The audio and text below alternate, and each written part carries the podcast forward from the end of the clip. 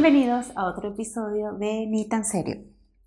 Eh, como siempre, les recuerdo, si les gusta lo que están viendo por acá, suscríbanse, recomiéndenlo, apóyenlo.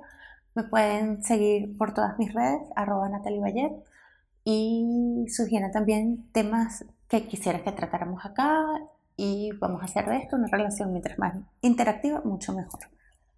Hoy vamos a hablar de otro tema eh, bien importante dentro de las relaciones de pareja y es cuando nos encontramos dentro de una relación posesiva, cuando el otro es posesivo, cuando controla cada uno de mis movimientos, cada uno de mis pasos, me exige eh, horario de llegada, no permite que yo salga por mi cuenta, que yo tenga amigas, que yo tenga amigos, etcétera, etcétera, y todos los etcétera a los que conlleva una relación posesiva.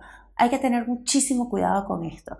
Muchas veces vemos esa, esa posesión o esos celos como me quiere muchísimo, está súper interesado en mí, eh, me quiere tanto que, que teme que me pueda perder, pero en realidad estamos ante una persona controladora, estamos ante una persona que no entiende nuestra individualidad, que no se ve a él como individuo dentro de una relación de pareja, sino que lo que quiere es fusionar o aglutinar la relación, que sean dos en uno todo el tiempo.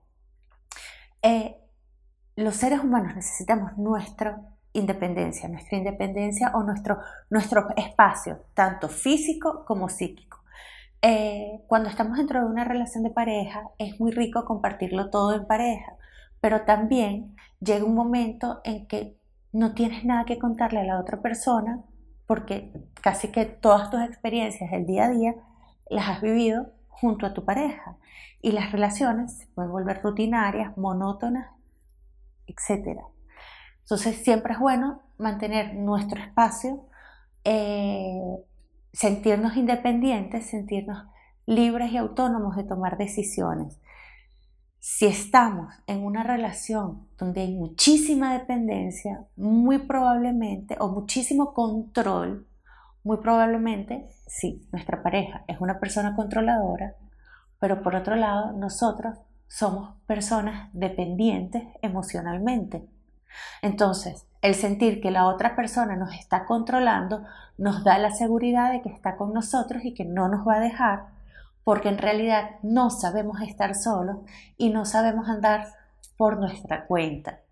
Y ahí se puede volver muy patológico e inclusive en este tipo de relaciones se puede llegar a distorsionar tanto que puede terminar en agresión, en violencia física o emocional, en maltrato. Tengamos mucho cuidado. Eh, Démosle prioridad a nuestro bienestar emocional, a nuestra paz, a nuestra tranquilidad. Este, no por más control es más amor.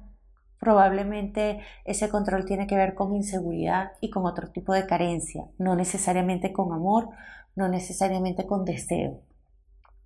Y si nosotros somos las personas controladoras, si tú te identificas más como una persona controladora que como una persona controlada, hasta qué punto estás bien contigo, hasta qué punto te sientes segura de ti, hasta qué punto necesitas tener o poseer al otro para sentirte seguro y no tener temor al abandono, a que te dejen, a que se acabe la relación.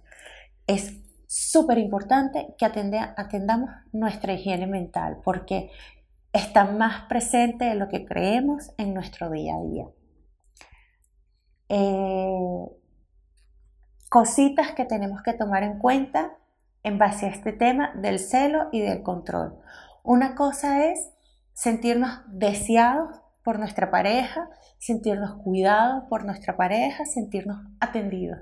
Otra cosa es sentirnos ahogados y asfixiados. Si estamos en una relación de pareja en donde nos sentimos ahogados, ojito con eso.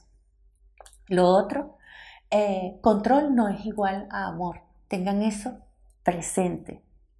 ¿Qué necesidad hay de controlar al otro? ¿Qué tan seguro o qué tan sólida es esa relación de pareja que hay tanto control? realmente es sano lo que estamos viviendo, realmente estar en esta relación de pareja nos da paz. Si no, otro ojito con eso. Y por último, otro aspecto a tomar en cuenta en este tipo de, de, relaciones de codependencia es, ok, él me controla, pero ¿y qué pasa con mis límites? ¿Qué pasa con mi capacidad de poner límites? ¿Acaso yo soy una persona dependiente y me dejo controlar? Tengan en cuenta todas estas cosas, atiendan su higiene mental. Eso les va a permitir tener relaciones más saludables y vincularse de una forma más armónica y saludable con ustedes mismos y con el mundo. Como les digo siempre, si les gusta lo que ven aquí y lo que están escuchando por acá, apóyenlo, suscríbanse, recomiéndenlo eh, y síganme por todas mis redes, arroba Valle. Que estén muy bien.